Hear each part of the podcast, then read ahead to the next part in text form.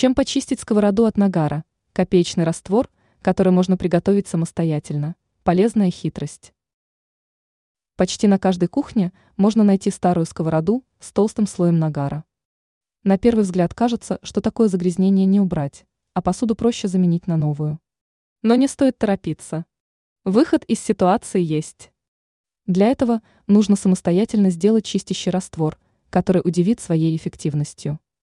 Помогут при этом дешевые компоненты, которые обычно уже есть в доме у любой опытной и ответственной хозяйки.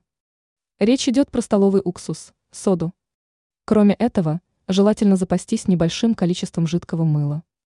Для приготовления раствора следует взять половину стакана мыла и соды, а также четверть стакана 9% уксуса. Смесь нужно губкой нанести на загрязнение и оставить на 6-7 часов. Спустя это время посуду нужно вымыть губкой под теплой водой. При этом работать нужно обязательно в перчатках, чтобы таким средством не причинить вред нежной коже рук.